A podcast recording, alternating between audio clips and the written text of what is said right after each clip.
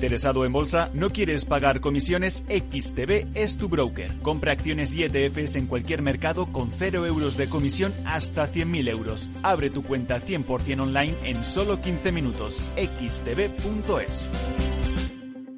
Riesgo 6 de 6. Este número es indicativo del riesgo del producto, siendo uno indicativo del menor riesgo y 6 del mayor riesgo. FinanBest. Gestor automatizado líder en rentabilidad en 2019, 2020 y 2021 de acuerdo con expansión All Funds. Planes de pensiones y carteras de fondos de inversión indexados y activos. Rentabilidades pasadas no garantizan rentabilidades futuras. FinanBest. Líder digital en inversión.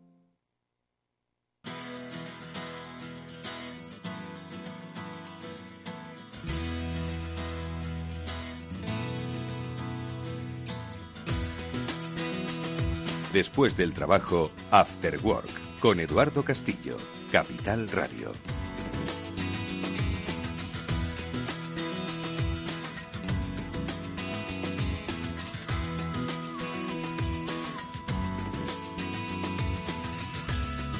¿Qué amigos? Buenas tardes y bienvenidos a este Ciber After Work, el programa de la ciberseguridad de Capital Radio, que mm, hoy recupera una tónica eh, habitual, que es la del análisis de la información, el análisis de las noticias. Digo que recupera porque las últimas semanas hemos estado muy enfrascados en poder eh, dar cobertura, eh, acudir y, por supuesto, compartir todo el conocimiento que eh, las eh, jornadas STIC organizadas por el Centro Criptológico Nacional pusieron en la comunidad de ciberseguridad a disposición de todo el mundo, en realidad, ojo, no solo de los especialistas. Y fueron muchos los aspectos interesantes que pudimos escuchar y compartir y de los que, por supuesto, daremos buena cuenta en las próximas semanas. Pero hoy, como digo, recuperamos ese mm, ritmo habitual de este Cyber After Work, saludando, por supuesto, a viejos conocidos y a nuevos amigos con los que vamos a compartir cuáles son ahora mismo las tendencias en ciberseguridad. Con esos viejos amigos, con los especialistas de Netscope, hablaremos de los fallos críticos que amenazan nuestro sistema. Así de sencillo. Suena muy fuerte, pero con Samuel Bonete analizaremos cómo pues, una brecha de seguridad eh, y, por supuesto, las posibles soluciones para ella pues hacen que reflexionemos sobre cuáles son ahora mismo esas vulnerabilidades que los sistemas que sustentan prácticamente toda nuestra vida digital, todo nuestro trabajo, nuestra economía, todavía están, eh, bueno, pues eh, quizás al alcance de las manos que no querríamos eh, que, las, que las tocasen. Y luego los nuevos actores que pasarán por nuestro programa tienen nombre y apellidos. En este caso hablaremos con A3Sec la compañía cuyo director global de ventas es Javier Díaz Evans y que nos hablará de nuevos conceptos de ciberseguridad, especialmente entendidos en materia del gobierno de la ciberseguridad, el gobierno que debe haber en las empresas en materia de ciberseguridad. Todo ello, por supuesto, lo hablaremos con la ayuda del gran Pablo Sanemeterio y la grandísima Mónica Valle. ¿Qué tal, Pablo? Buenas tardes, ¿cómo estás? Buenas tardes, Eduardo. Pues, pues muy bien, como tú dices, recuperando un poco el formato habitual de, de este Cyber After Work, después de haber tenido unas semanas muy intensas en, esas jornadas STIC en las que tanto conocimiento se ha compartido y en las que tantos compañeros y amigos hemos vuelto a ver. Por cierto, que también has estado, si no me equivoco, en la ruta en Málaga, que ha tenido lugar este fin de semana, dando el pistoletazo de salida. Bueno, entiendo que habéis estado todos, seguro que Samu también está por allí. A, pues esta edición que recupera, ojalá pueda recuperar toda la normalidad posible, eh, que también es otro de los encuentros de referencia en la comunidad ciber, Pablo. Totalmente. Allí estuve en, en, en, Málaga dando una formación sobre uno de los temas que ya sabes que más me gusta, que es el tema de la explotación de vulnerabilidades y ir enseñando a la gente un poco cómo se hacen estas cositas un poco de a veces de magia negra que hacen o que parece que hacemos y que vean que hay mucha ciencia detrás de, de ello y no tanta magia. La explotación de vulnerabilidades. Vamos a hablar ahora con Samuel Bonete. Mónica Valle, ¿qué tal? Moni, buenas tardes. Muy buenas tardes a todos. Pues un placer, como decías, Edu, volver a comentar todos estos temas después de estas semanas intensas en las que hemos hablado de muchísimos otros ámbitos también y que, como decía, seguiremos comentando y seguiremos analizando durante los próximos días. Y hoy mucho que comentar también, como decías, la ciberseguridad nunca para Así que analizaremos y reflexionaremos sobre todo ello. Bueno, pues con nuestros invitados eh, compartiremos este espacio. Os eh, animo a que sigáis con mucha atención pues esa explicación eh, a la par eh, entre técnica y cotidiana que nos da la píldora así con los especialistas de Netscope y luego pues cuáles son las em, digamos estrategias de trabajo de esta compañía de A3SEC con la que hablamos, con la que vemos cuáles son un poquito sus em, eh, estrategias y cuál creen que son los desafíos para nuestra sociedad para que sea mucho más cibersegura. Vamos a saludar ya mismo a Samuel Bonete, vamos con esa píldora SASI.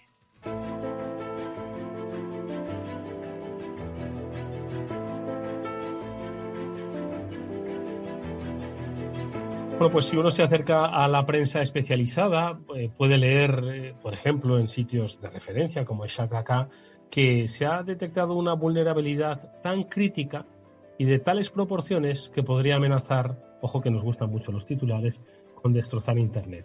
Le vamos a pedir a Samuel Bonete, que es el director de venta regional de Netscope, que nos ayude a interpretar, no sé si a eh, rebajar un poco el peso de este titular o a tomarnos mucho más en serio lo que este titular podría decir. Samu, ¿qué tal? Muy buenas tardes. Muy buenas, hombre, lo de destrozar Internet, Edu, me parece, me parece muy, muy sensacionalista, la verdad. Los periodistas a veces se nos va, se nos va, tenemos el gatillo fácil, como decimos.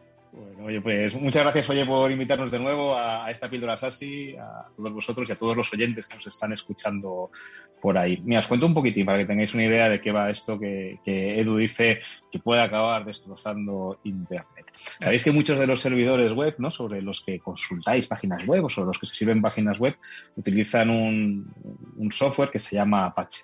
Apache es un servidor web, una forma de servir páginas web. Pues hay un módulo, se ha descubierto un módulo que se utiliza masivamente dentro de Apache cuando se está trabajando con aplicaciones Java que, permite ser explotado.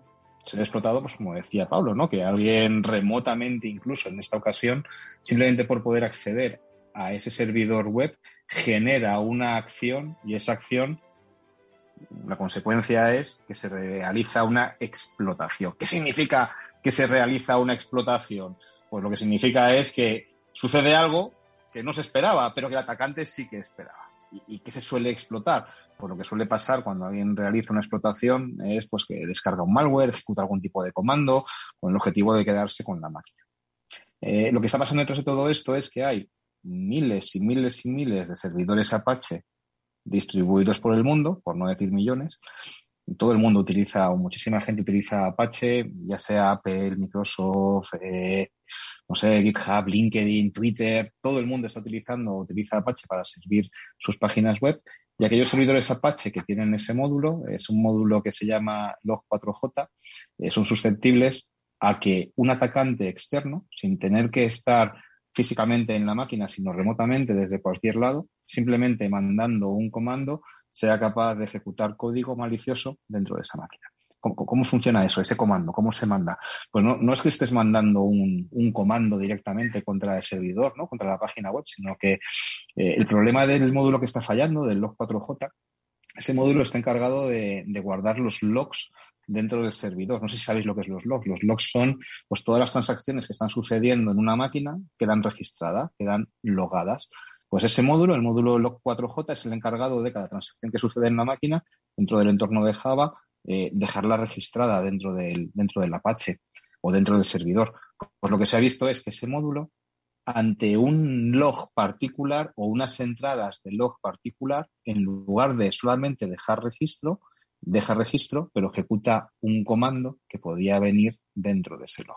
De manera que un atacante malintencionado contra un servidor que está publicado en Internet o una aplicación que está publicada en Internet es capaz de generar un evento y si ese evento deja un registro, un log específico, se produce una ejecución de código dentro de ese servidor. Para que os hagáis una idea, hay gente que está ya explotando esta vulnerabilidad y al parecer se dice que hasta simplemente, para que os hagáis una idea de la magnitud de todo esto, ¿no? Con cambiar el nombre de un iPhone se puede, dicen, se puede explotar un servicio como iCloud siempre y cuando metamos las variables correctas en el nombre del iPhone esto generará un log dentro de iCloud y generará o podría explotar iCloud. ¿no? Hay unos, unos, desarrolladores o un, grupo que dicen que, son, que han sido capaces de hacer esa, esa prueba de concepto. Entonces, bueno, es, es, un problema de una magnitud muy grande por la cantidad de empresas y aplicaciones y servicios que utilizan, que utilizan este módulo en particular. No sé, Pablo, si tienes tú como experto de, hacking, algo que, aportar en esta línea. Pues hombre, lo, has explicado muy bien, Samu. Hay un poquito más que decir, básicamente, pues eso, que con una vulnerabilidad crítica, que, hay que tener las medidas de protección para que ese log no acabe de llegar en, nuestras máquinas o en nuestros servicios.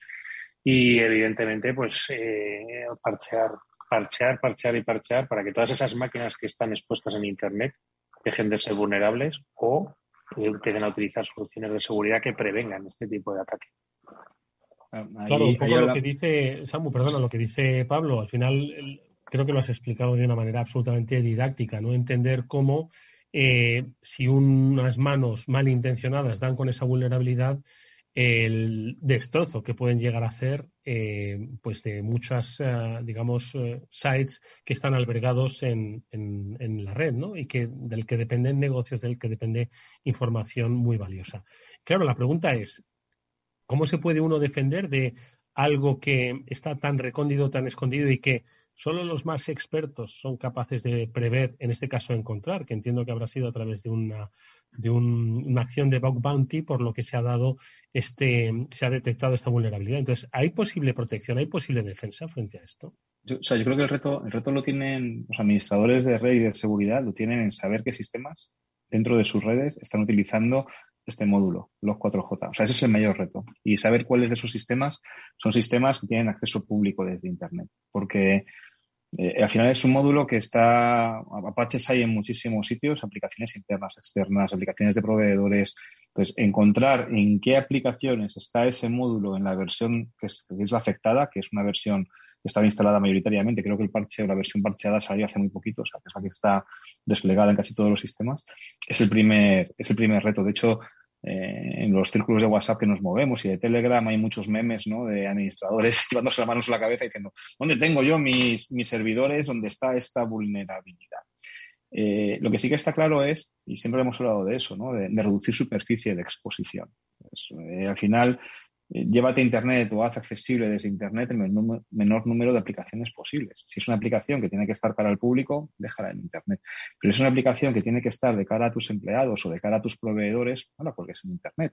Tenla internamente dentro de tu casa, de manera que cuando salga una vulnerabilidad como esta, que permite la ejecución de código remoto desde fuera, eh, es más probable que te la exploten o te intenten explotar desde fuera de tu casa que desde dentro de tu casa.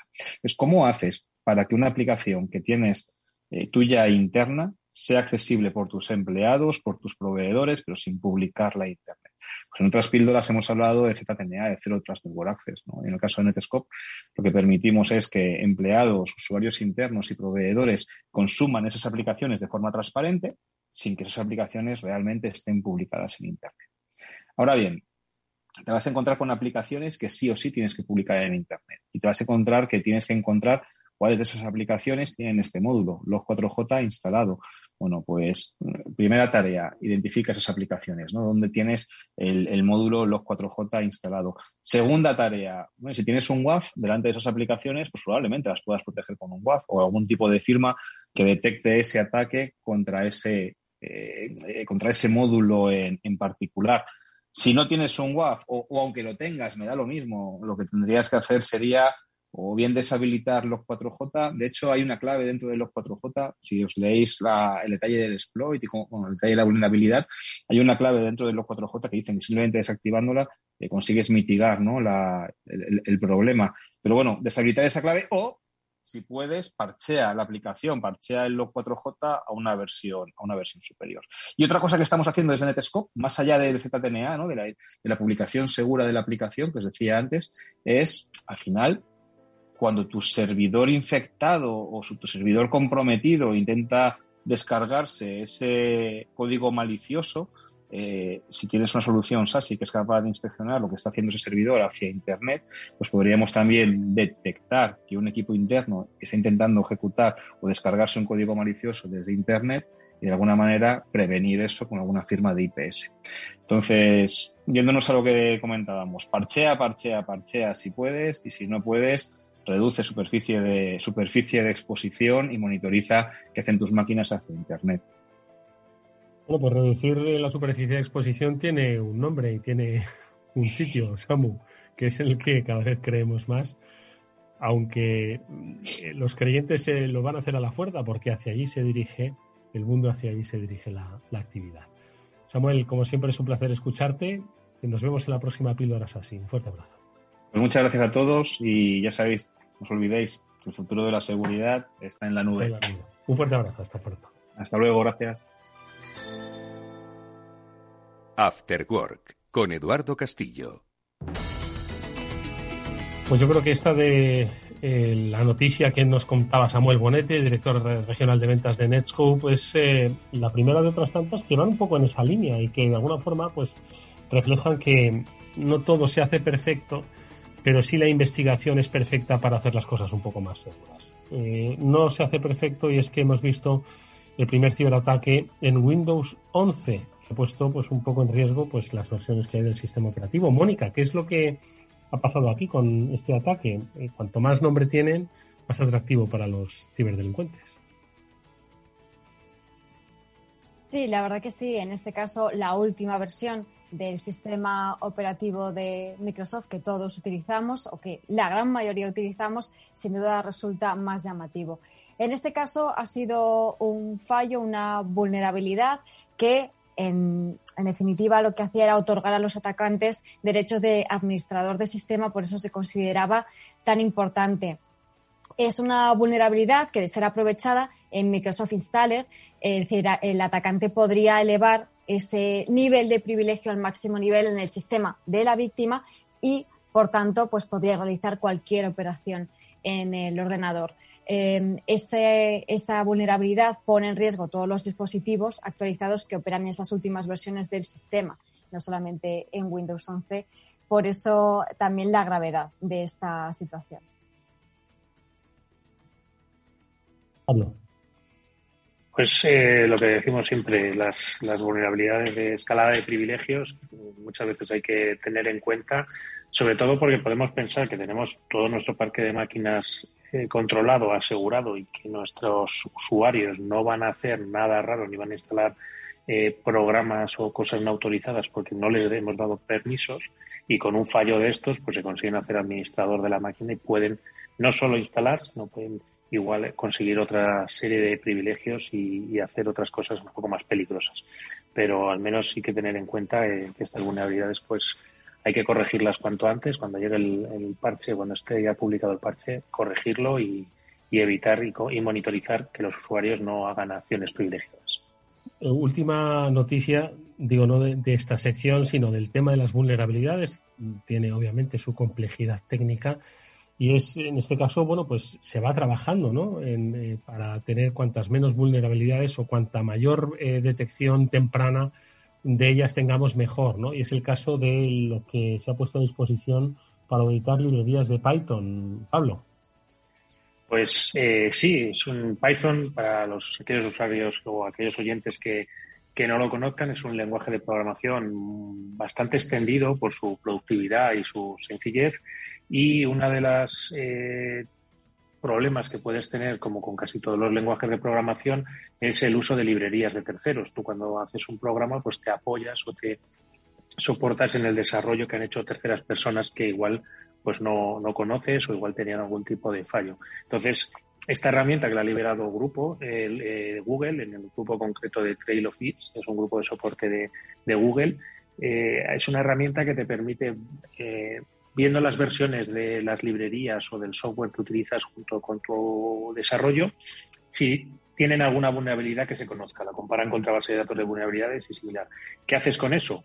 Pues en el caso de que lo conozcas, actualizar y subir a la siguiente versión, en caso de que haya nuevas versiones, que desaparezcan esas vulnerabilidades o esos posibles fallos en tu, en tu software.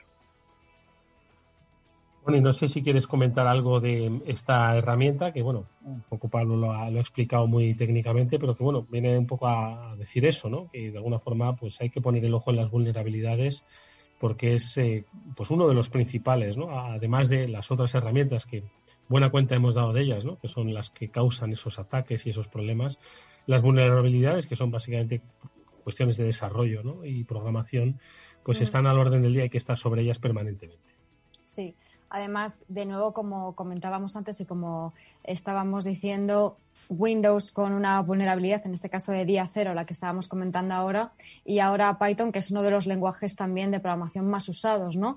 Eh, como suele ocurrir, se encuentran fallos, se encuentran vulnerabilidades en sistemas o lenguajes que son muy usados o herramientas que son usadas masivamente porque también hay muchos más ojos mirando ahí.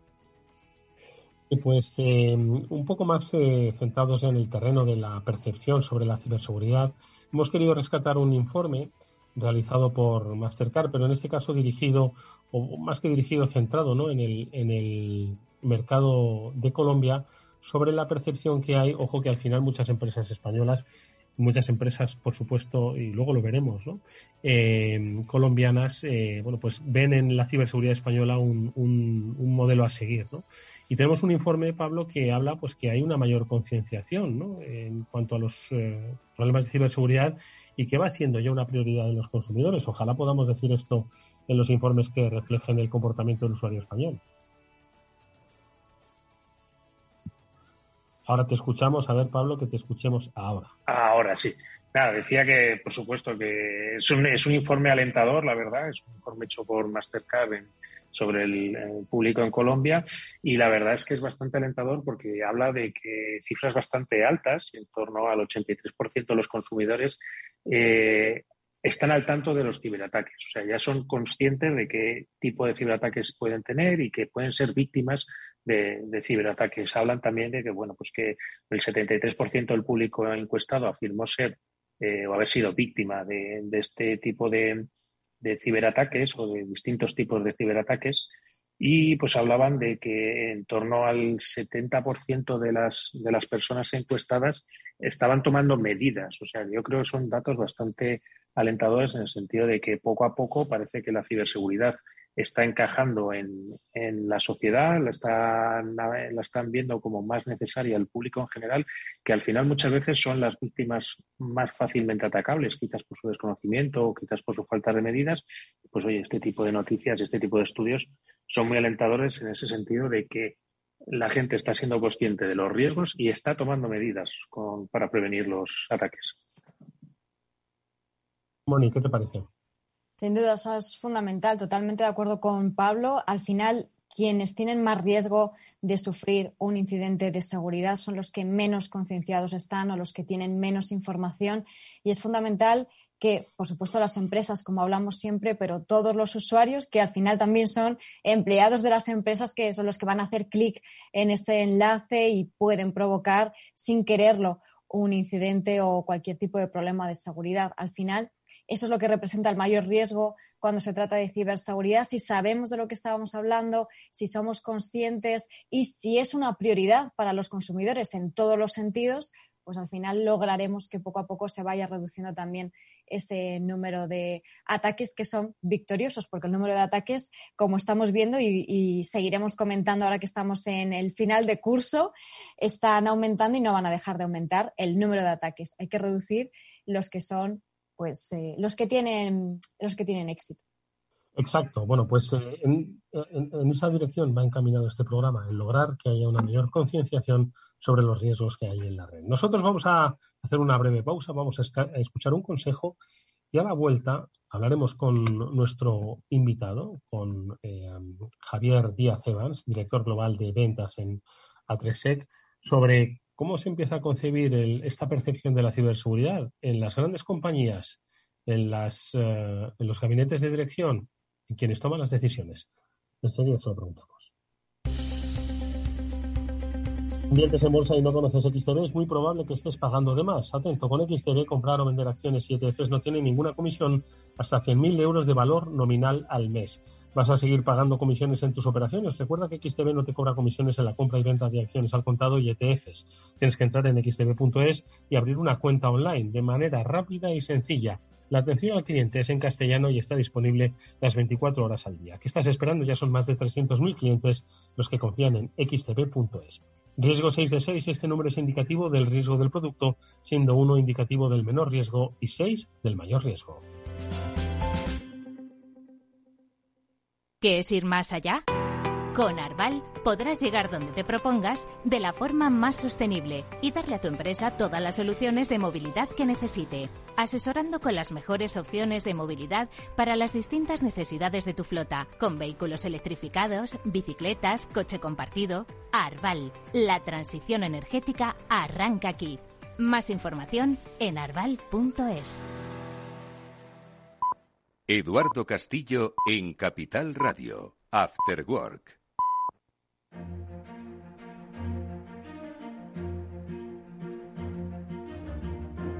Bueno, pues eh, Mónica Valle, hoy tenemos eh, nuevo invitado, una empresa eh, que debe conocer la mayoría de la sociedad empresarial de nuestro país y del extranjero, porque al final el carácter internacional de las mismas es eh, lo que da valor a este negocio.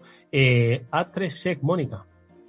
Efectivamente, pues A3Sec es un grupo empresarial, está presente en España, en México, en Colombia, como decías, a nivel internacional y está especializado en ofrecer soluciones en áreas de ciberseguridad, en monitorización y también en inteligencia de negocio, entre otras. Vamos a hablar con Javier Díaz Evans, es socio en A3Sec, es responsable del área global y las operaciones del grupo en las Américas. Conoce de primera mano la gestión de los riesgos tecnológicos, operativos y la estrategia en materia de ciberseguridad. Así que sobre ello vamos a hablar en profundidad sobre también ese gobierno de seguridad y la necesidad de concienciar, de transmitir esta información de la ciberseguridad a las empresas y sobre todo a las juntas directivas y al equipo directivo fundamental que esa alta dirección entienda qué es lo que está ocurriendo y cómo enfrentarse a ello. Pues lo primero de todo es dar la bienvenida a nuestro invitado, Javier Díaz Evans. Buenas tardes, bienvenido a este Cyber Work. ¿Cómo estás? Muy buenas tardes, eh, un gusto compartir el día de hoy con ustedes. Mónica, Pablo, Eduardo, eh, me encanta saludarlos. Javier, vamos a, ver qué es lo que está pasando en, los órganos de decisión de las compañías. Pero antes sí que te vamos a preguntar, sí te vamos a pedir que nos hagas una visión o una descripción del momento actual que está viviendo la ciberseguridad.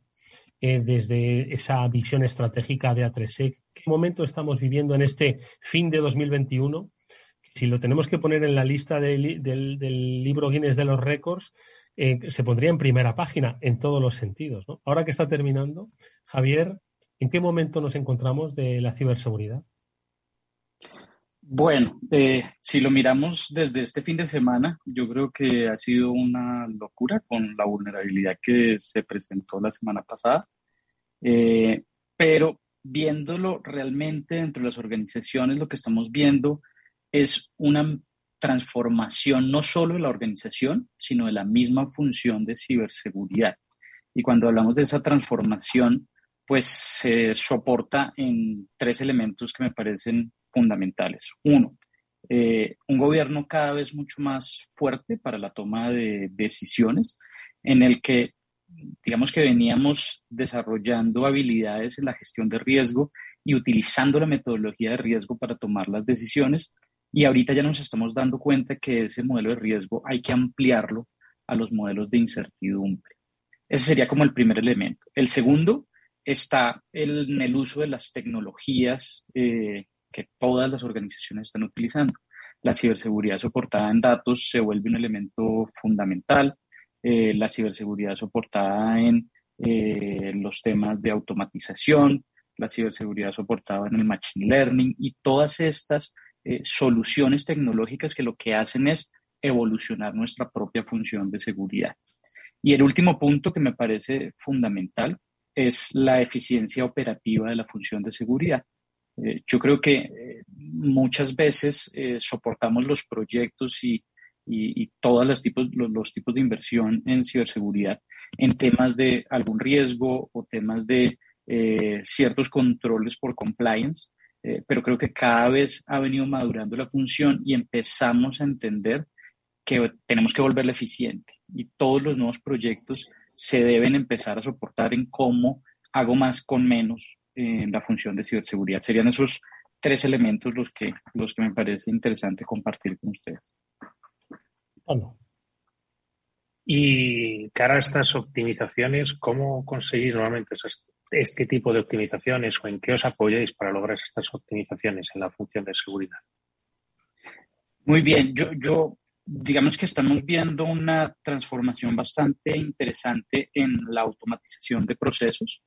Eh, creo que ese es el caballito de batalla de los últimos dos años de la ciberseguridad, implementación de herramientas que nos ayuden a automatizar cualquier tarea que sea repetitiva y que la pueda ejecutar algún tipo de herramienta y eh, empezar a construir esos procesos de atención, respuesta a incidentes y los mismos procesos del día a día la seguridad, como la creación de usuarios, la gestión de los privilegios, los temas de gestión de vulnerabilidades y de postura de seguridad, deberían empezar a utilizarse herramientas que nos ayuden a volver más eficiente ese tipo de actividades.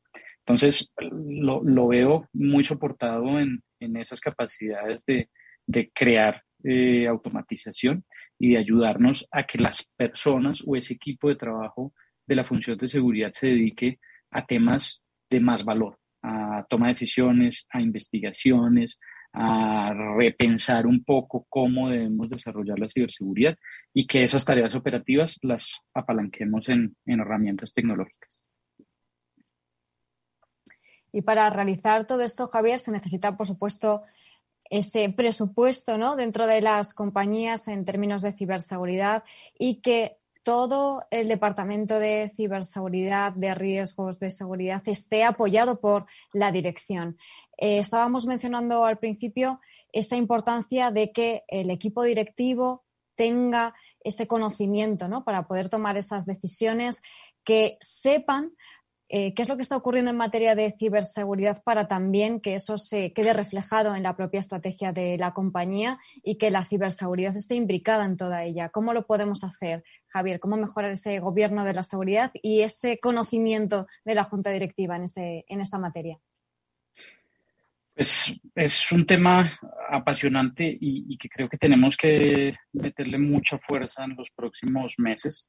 Eh, te comentaba acerca de una reunión cuando estábamos estructurando la, la entrevista y fue una reunión con, con un ministro de telecomunicaciones eh, de un país aquí en Latinoamérica, en el cual me decía, mire, es que no sabemos nada del tema de seguridad y nos llegan proyectos que tenemos que aprobarlo por puro pánico, porque es tan crítico el tema y no sabemos que, que no sabemos si eso realmente va a generar un retorno, si va a funcionar, etcétera, etcétera.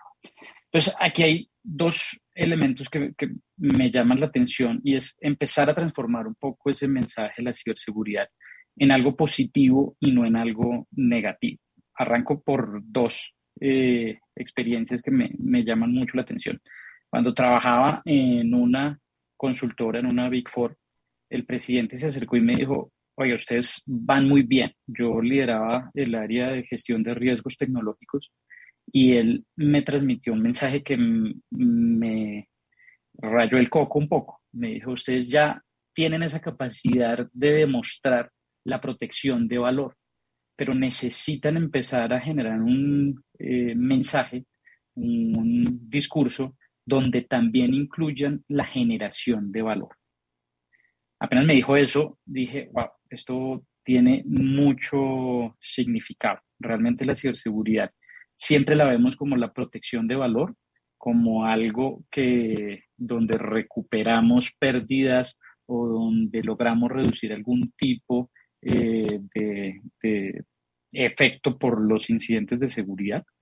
Entonces empecé como a, idear ese nuevo discurso y es cómo volverlo positivo para el negocio. Entonces apareció un elemento que para mí es, es algo que, que sigo mucho y es la Fórmula 1. Yo creo que ayer vieron ustedes el final de la Fórmula 1 y la forma como empecé a transmitir eh, la ciberseguridad para que las personas lo entiendan era haciéndole la pregunta de ¿para qué creen ustedes que están los frenos en el Fórmula 1? Y siempre que transmito esa pregunta, las respuestas que me llegan son para que la persona no se vaya a accidentar, para no dañar el carro, para reducir la velocidad. Y mi respuesta es siempre la misma y es, no, el que sepa frenar mejor y el que mejor frenos tenga es el que va a dar la vuelta más rápido. Entonces, esa visión de la ciberseguridad donde es positiva, donde nosotros ayudamos a perseguir los objetivos de negocio, es la que tenemos que transmitirle a esa junta directiva, a esos miembros que pueden no ser técnicos, que son personas de negocio y tienen que entender la función de ciberseguridad de esa manera. Entonces, es un poco eh, eso lo que estamos desarrollando y lo que estamos ayudando para que el mensaje sea mucho más constructivo y que se entienda el porqué de nuestra función dentro de la organización. Ojo que en ese cambio de paradigma del que, eh, al que hace referencia Javier, desde A3SEC también trabajan otro, que por otro lado hemos comentado muchas veces en el programa, que es el concepto de la ciberresiliencia. Una vez que te atacan, pues ser ágil en ponerte de pie nuevamente. Sin embargo, nuevamente A3SEC viene a romper el paradigma. Eh, lo digo en la similitud de los frenos. Y vosotros habláis de que no hay que ser ciberresiliente. Bueno, se puede ser ciberresiliente, pero es mejor ser antifrágil frente a la ciberresiliencia. Explícanos este concepto, Javier, por favor. Bueno, eso fue un libro que me leí de eh, Nicolás Taleb, un economista, eh, que se lo recomiendo. Se llama Antifrágil. Él también tiene otro libro bastante interesante que se llama El Cisne Negro. Sí, es el que nos eh, puso en la pista de la crisis financiera del aquel, 2008, aquel personaje. sin lugar a dudas. Entonces, es, fue, fue muy interesante porque cuando yo estaba haciendo mi, mi, mi maestría en, en, dirección de negocios, empecé a meterme en temas de riesgo diferentes a los riesgos operativos y entré a clases de riesgo financiero y empezar a sacarle ciertos conceptos al riesgo financiero y volverlos aplicables a los temas de riesgos de seguridad me pareció un elemento interesante. Entonces, eh, Taleb dice un tema y es, mire, mm, los modelos de control eh, se basan como en tres elementos que termina relacionándolos con, con cuentos de la mitología griega. Y entonces el primero es la espada de Damocles. Entonces, ese concepto es que usted va a fallar y se va a morir. Y entonces Damocles lo invitaron a un almuerzo y el rey le dijo, sí, usted viene a comer conmigo, pero se tiene que hacer debajo de esta espada. Y la espada estaba amarrada con un hilito muy delgadito.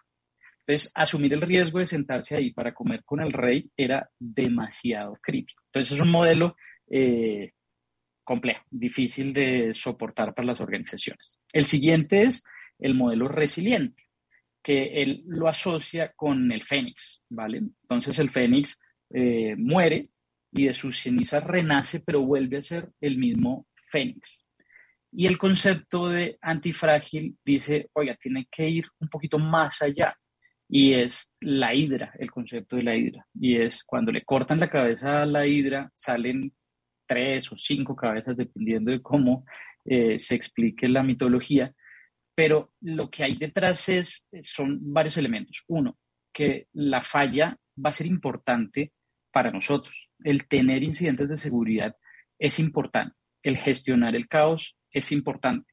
Lo más importante es aprender de ese caos y mejorar nuestro modelo de seguridad. No volver a hacer lo mismo, no levantarnos de la caída como en los modelos resilientes, que es volver a estar como ese caucho que lo estiraste y vuelve a estar en su mismo eh, estado eh, inicial, sino es transformar el modelo de seguridad, es plantear ese modelo de seguridad adaptativa en el cual vamos evolucionando cada vez que cometemos un error o que tenemos algún tipo de falla. Entonces, eh, esa es un poco la visión. Nuestro propósito como organización es blindar activos digitales evolucionando permanentemente. Y el modelo antifrágil nos lleva a eso, a que podamos evolucionar constantemente nuestro modelo de seguridad y no pensar que los controles son estáticos y que no van perdiendo efectividad en el tiempo. Eso es un poco como, como la idea. Y le iba a preguntar a Mónica, que es ella quien más nos ha introducido en el mundo de la ciberresiliencia, ¿no? De hecho, hemos realizado, quizás os lo recordaréis, Pablo, Mónica, algún especial en este Cyber After Work sobre la ciberresiliencia. Esto viene digamos, es el siguiente escalón, ¿no? Obviamente es importante levantarse cuando te han dado un golpe, ¿no? Lo que reivindica 3 que es que me parece una analogía fantástica, que, el chicle que se ha estirado en esa, en esa criticidad, ¿no? pues no vuelva al, mismo estado porque seguimos siendo igual de vulnerables, ¿no? Moni, ¿qué te parece? Así es. Sí, efectivamente, hemos hablado mucho de esa capacidad de, bueno, aprender de los errores, por supuesto, pero de aprender durante todo el proceso, sobre todo de entrenarse, que la ciberseguridad no es algo reactivo ni proactivo únicamente, sino que también tienes que estar entrenándote durante todo el tiempo, sin, sin eso es algo constante, para que en el caso de que se sufra un incidente se pueda reaccionar y se pueda responder de la forma más rápida, más ágil y más precisa posible para recuperarse y, por supuesto, ya que aprendes de sus errores, mejorar y aprovechar la oportunidad para ser mejor y para evolucionar, como también decíais, ¿no?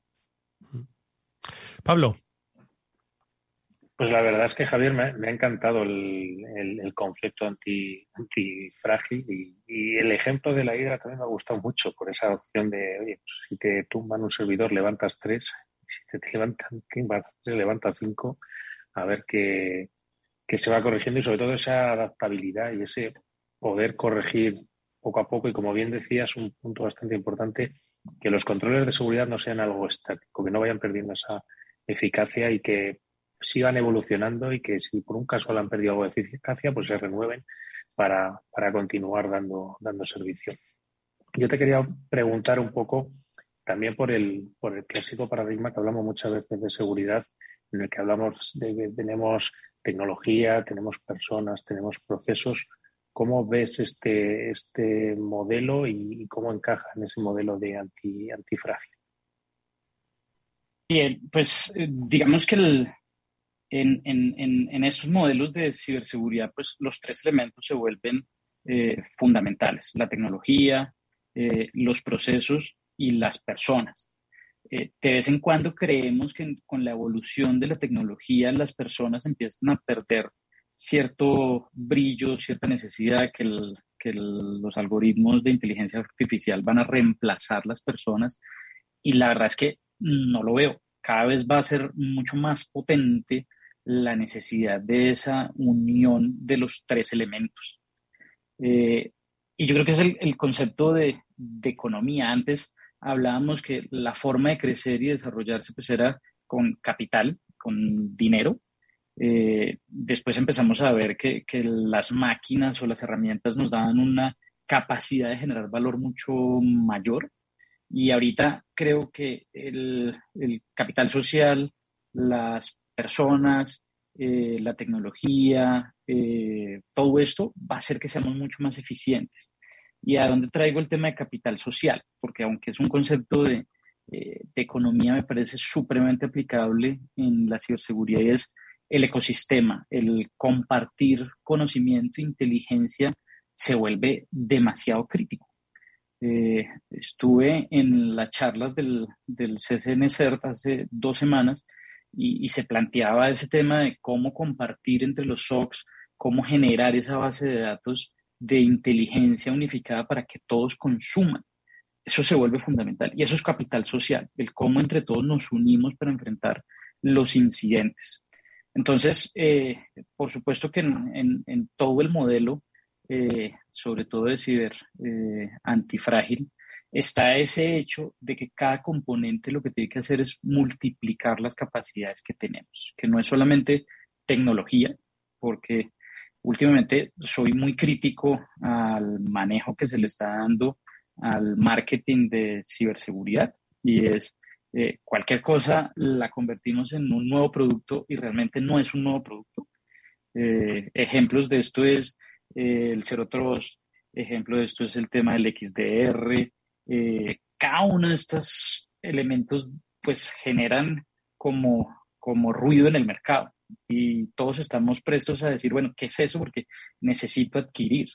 Pero nuestra función de seguridad genera valor si todos los componentes eh, terminan uniéndose y funcionando de la manera adecuada. Es un poco el concepto, no es solamente un firewall o una nueva generación del firewall o un elemento de nueva tecnología, sino es garantizar que todo se acople y que todo garantice que funciona para nuestra organización. Y profundizando precisamente en esto que estabas contando, Javier, porque estábamos hablando antes de evolución y si hay algo que está en constante evolución es esta propia industria de la ciberseguridad. Como estabas contando, cada vez hay más opciones, más herramientas, más soluciones, pero sobre todo más siglas. Es muy complejo y se hace complejo también, como decíamos, para alguien que tiene que eh, meterse a invertir en algo. Em, muchos términos, algunos marketingianos también, como decías. ¿Cuál es la realidad de todo este panorama? Eh, la realidad real, más allá de ese marketing. Yo, ¿qué te puedo compartir? La realidad es que los controles de ciberseguridad eh, casi siempre tenemos los mismos que han funcionado eh, por muchos años, ¿vale? La criptografía es un control de ciberseguridad que lleva siglos y siglos en la humanidad y ha evolucionado a partir de esas nuevas tecnologías, ¿ok? Entonces pasamos de la cinta, ya no me acuerdo cómo se llamaba, pero por allá en época romana, donde estaba dentro de una botella y si se rompía la botella, entonces el vinagre dañaba el mensaje. Después veíamos en 1500 que habían ciertos aparatos mecánicos que si tú girabas, pues ya podías abrir para leer el mensaje, máquina enigma, y ahorita estamos viendo criptografía cuántica y ciertos elementos que nos ayudan a evolucionar el mismo control. Eh, el tema, ejemplo del XDR, que es algo que ahorita se habla mucho. Eh, escuchando una charla de Antón Joaquín, que, fue de Garner muchos años y que ahora están en, Google apoyando la, solución de analítica de ciberseguridad. Él decía, mire, hay tres vertientes de lo que es un, XDR. Es un EDR eh, e con unas capacidades adicionales, o sea, un EDR con eh, mayor capacidad. Es la unión del EDR y el NDR o es un CIEM avanzado. Y esos son como los tres elementos. Pero al final de cuentas, cada fabricante te va a dar una visión diferente de lo que es su XDR. Pero no es más que la misma tecnología que viene evolucionando con algo más, con algo adicional. Entonces, eh, yo creo que el mensaje hacia los oficiales de seguridad, hacia los responsables de seguridad es entender cómo volvemos más eficientes los controles que tenemos.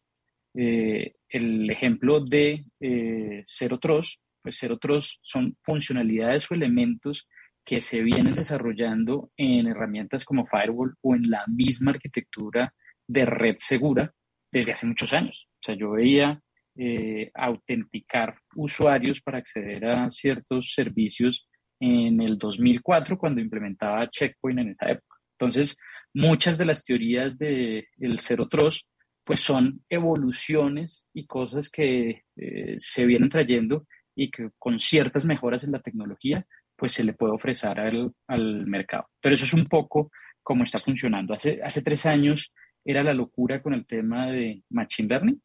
Todas las soluciones tenían Machine Learning y ese era el concepto que venían por detrás. Y cuando se profundizaba, pues la lógica que había detrás de Machine Learning era bastante escasa, pero se unen a esos conceptos con tal de posicionar los productos. Entonces, ese, el mensaje es profundicemos muy bien, entendamos bien las necesidades y lo que queremos cubrir y ver bien las eficiencias al reemplazar controles existentes con estas nuevas tecnologías. Eso es eh, lo que me parece más importante Oye, Javier, dejar como mensaje. Dime. ¿Y cómo? Y eh, esas son las herramientas, pero que tienen que estar organizadas, ¿no? También tenéis una propuesta interesante desde A3E que es con respecto a cómo deben evolucionar el concepto actual de cómo se organiza, ¿no? El control y prevención de, esa ciber, eh, de esos ciberataques a través de los SOCs, de los centros de operaciones de ciberseguridad. ¿Qué es lo que proponéis? ¿Cuál es la evolución que proponéis desde A3E? Bueno, desde hace eh, muchos años hemos estado en el mundo de, la analítica de ciberseguridad.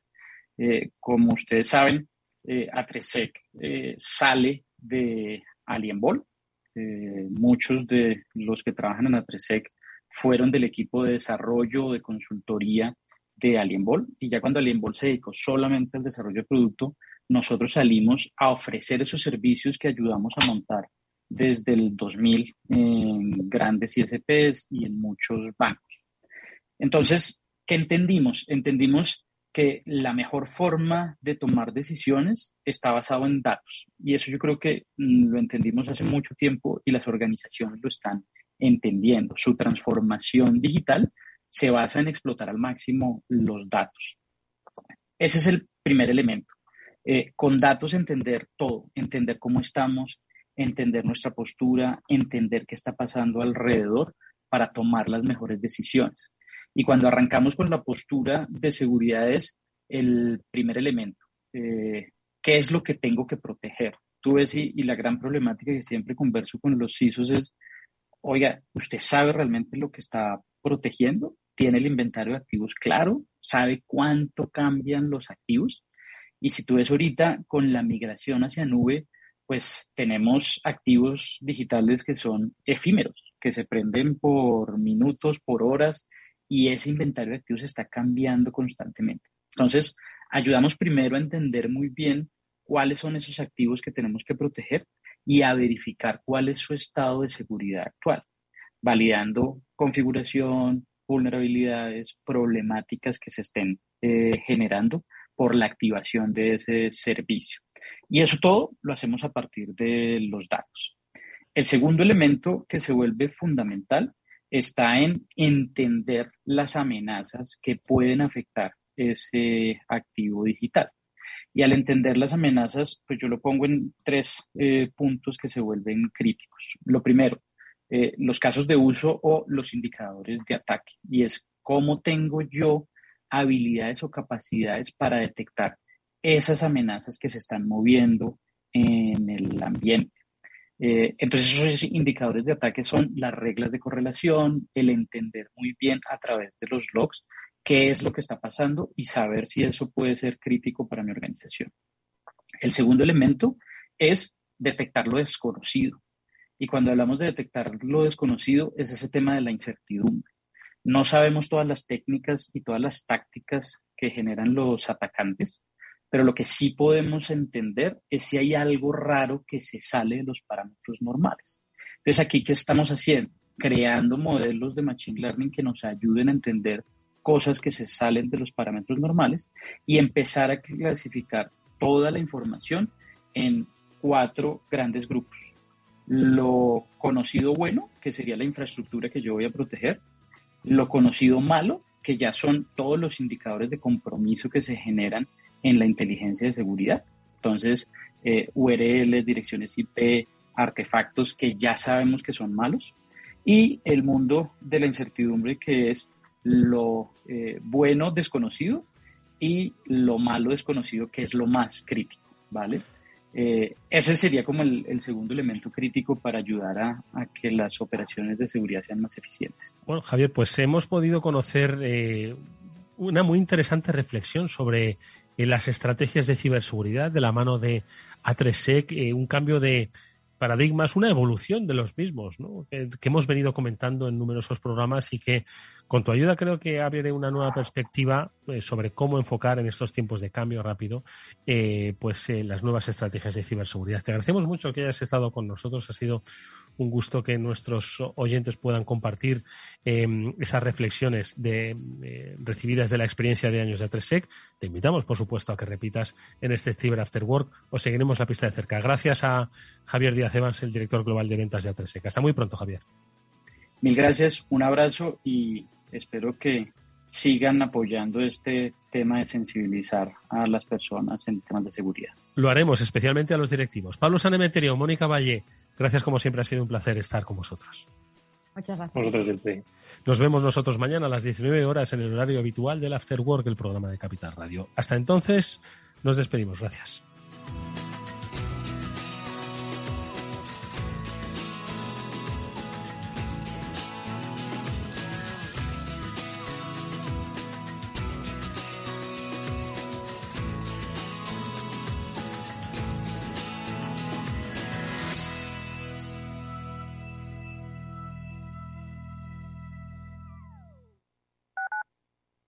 Escuchas Capital Radio, Madrid 105.7, la radio de los líderes. Tras una colisión, la unidad de accidentes de tráfico de Hospital Moncloa te ofrece tratamiento integral y personalizado, un experimentado equipo multidisciplinar y asistencia urgente las 24 horas. Citas al 620-317-747. Avenida de Valladolid 83, Madrid. En HLA Universitario Moncloa cuidamos de ti y de los tuyos. Esto te estás perdiendo si no escuchas a Luis Vicente Muñoz en Capital, La Bolsa y la Vida. Xavier Ferraz, profesor de ESADE. Europa no lo ha hecho y el problema ahora lo tenemos aquí, ¿eh? porque Europa en este momento no es autónoma en semiconductores. Eso quiere decir que si no nos venden, nos vamos directamente al paleolítico, ¿eh? sin ser alarmistas. No te confundas. Capital, la bolsa y la vida con Luis Vicente Muñoz, el original.